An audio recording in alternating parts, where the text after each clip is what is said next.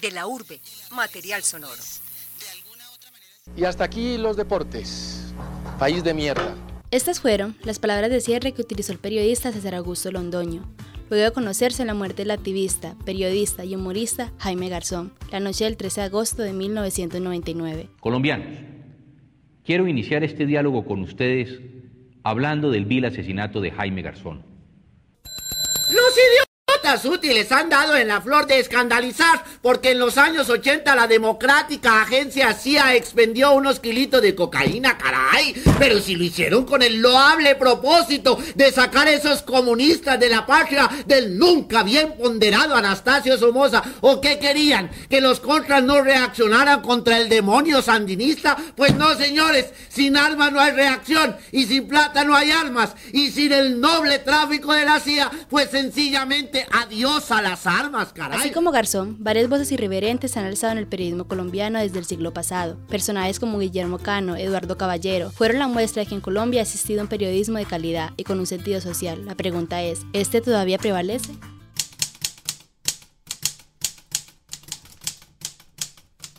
El periodismo escrito en Colombia surge con la noticia del terremoto que sucedió en la ciudad de Santa Fe y publicado en el periódico La Gaceta de Santa Fe el 12 de julio de 1758. La Gaceta fue fundada por el periodista cubano Manuel de Socorro Rodríguez, considerado el padre del periodismo colombiano. Luego, el 9 de agosto de 1791, Rodríguez funda el papel periódico de la ciudad de Santa Fe, el primer periódico de carácter oficial en la capital.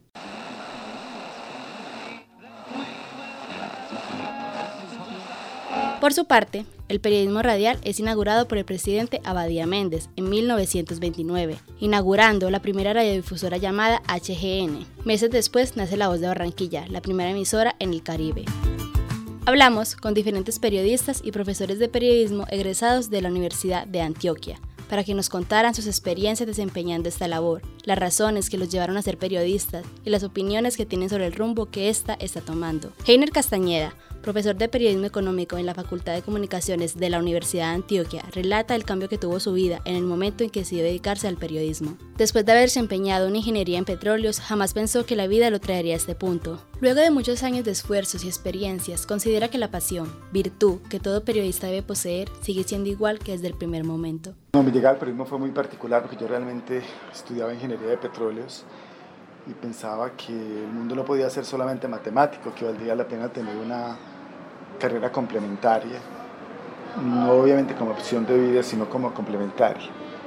Pero lo que era para mí mi segunda opción terminó siendo, digamos, eh, la profesión fundamental y central en la que terminé haciendo televisión y me fui metiendo en ese mundo del periodismo y abandoné la ingeniería y, y toda esa formación en ciencias exactas o ciencias básicas que supuestamente eran mi, horizonte, sobre todo. Pues. El profesor Heine relata cómo fue ese día a día de narrar periodismo durante una de las épocas más violentas de Colombia, el cartel de Medellín. El gobierno de los Estados Unidos, la muerte de Pablo Escobar marca no solo el final de una fuerte organización delictiva, sino el comienzo de la lucha contra el cartel de Cali, una organización que durante la última década se ha afianzado como el más poderoso cartel de la cocaína en el mundo. Trabajé en, televisión durante unos 12, 13 años.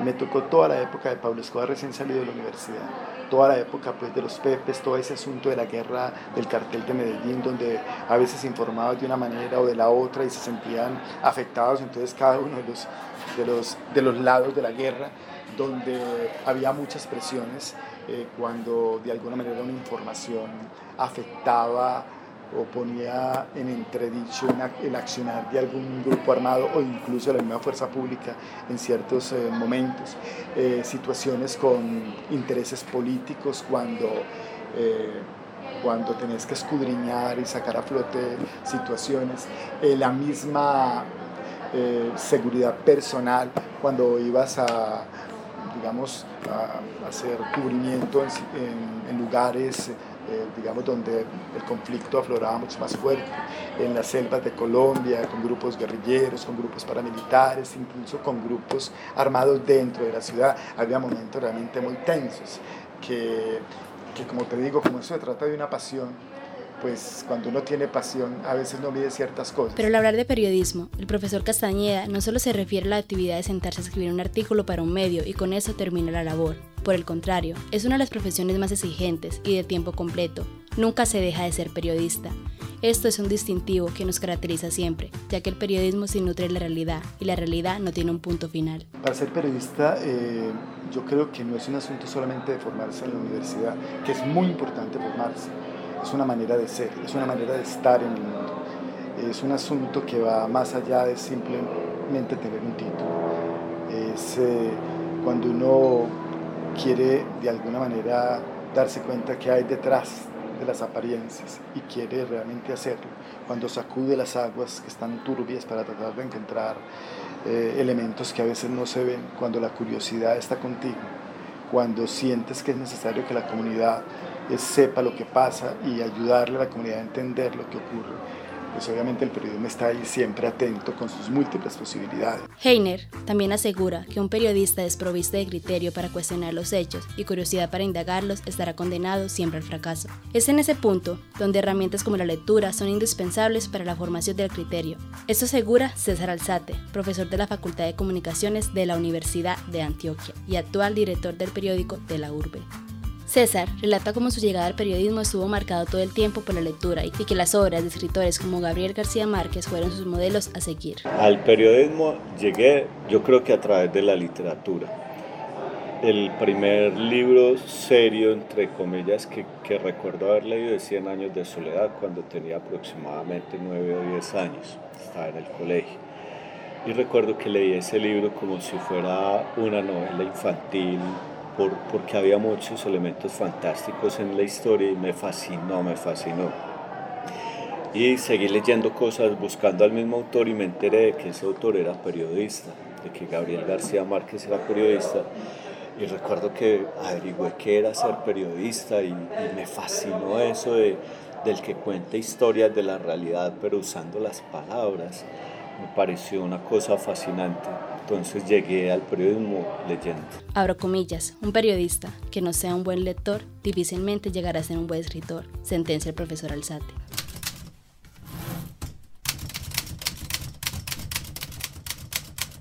Indiscutiblemente la literatura es con el cine y con, con las disciplinas de las ciencias sociales, pero yo creo que sobre todo la literatura es la fuente nutricia del periodismo es una fuente inevitable. Si vos no lees, te pasan dos cosas. La más grave de ellas es que no vas a entender al ser humano. Y la segunda es que no vas a aprender a escribir. Y la palabra escrita en el periodismo es fundamental. Tanto si vos haces periodismo impreso como si haces periodismo digital o audiovisual.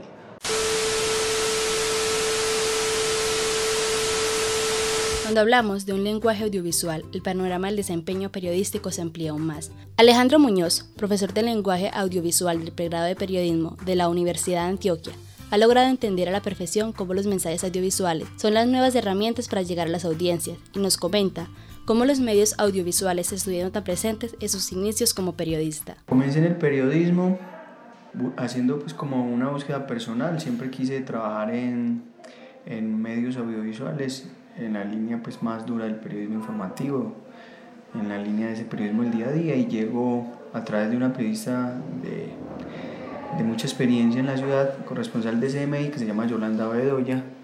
Con ella comencé a apoyar pues como su trabajo de, reportería, aún estudiando pues en la universidad.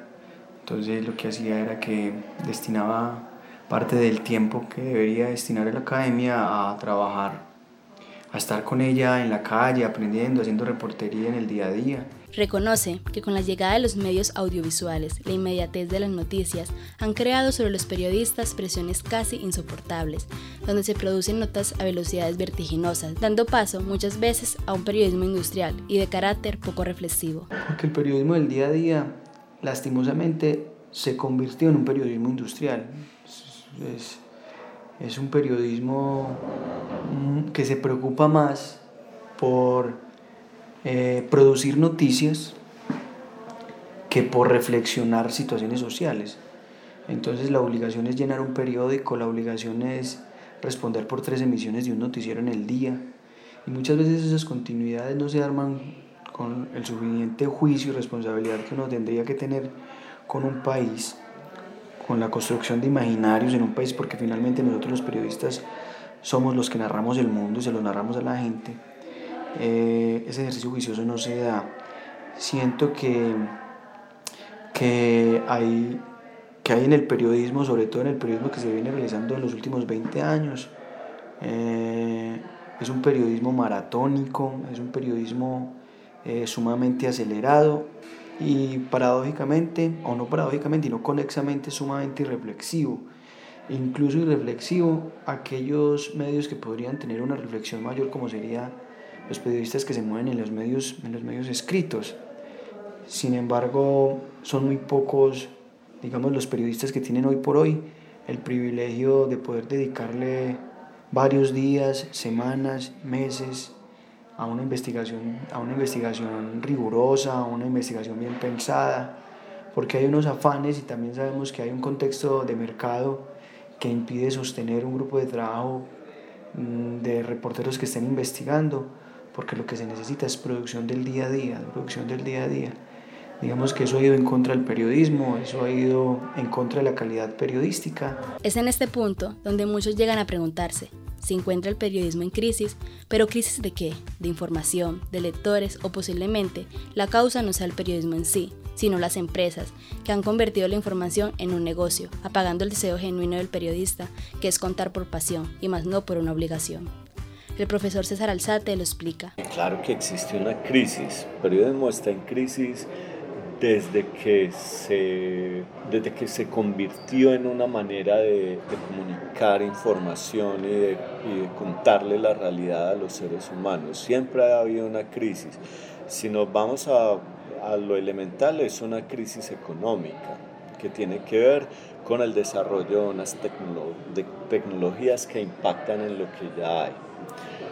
La primera gran crisis surgió cuando llegó la radio. Los periódicos impresos se, hicieron a la idea de que la radio iba a acabar con ellos.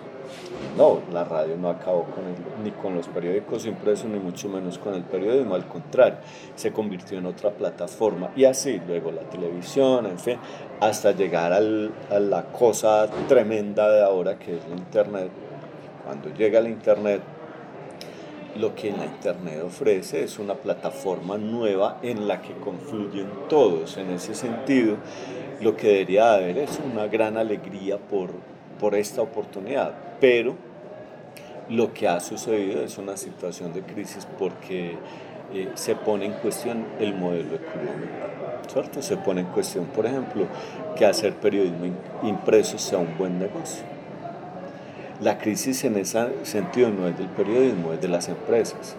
El periodismo sigue siendo muy fuerte y sigue siendo muy importante porque la necesidad de informar bien es tan urgente hoy como ha sido siempre.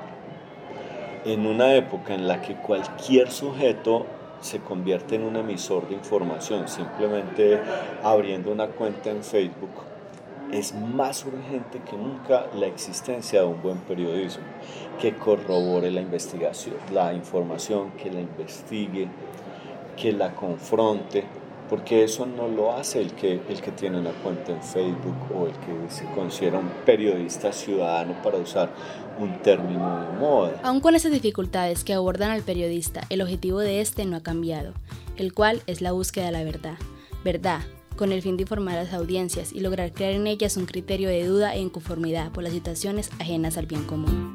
Para terminar, el profesor Alejandro Muñoz nos cuenta esas experiencias gratificantes y enriquecedoras del periodismo, donde se tiene la oportunidad de desarrollar una labor con un profundo carácter social y humanitario. Hay otro periodismo que es básicamente el periodismo que uno desarrolla como en lo regional, cuando no tiene las fuentes duras sino que tiene fuentes, por ejemplo, digamos, culturales o de un carácter más marcadamente social, que te permite conocer un país donde ya vos no te mueves con fuentes, sino con amigos. Entonces tuve, una, tuve la fortuna de desarrollar por un tiempo un proyecto de Teleantioquia Noticias que se llamó El Abre Caminos. Y era ir en un carro, en una camioneta, con un camarógrafo, un asistente y un ingeniero, haciendo, tratando de, de identificar historias bonitas y positivas en los pueblos Así me recorrí casi toda Antioquia. Entonces para mí la gente no era una, una fuente que se guardaba en el teléfono, en la libreta, sino que lo que hice fue amistades. Y en el, y en el periodismo yo considero personalmente que es más importante crear amistades que fuentes. Este fue un podcast realizado por Valentina Gutiérrez.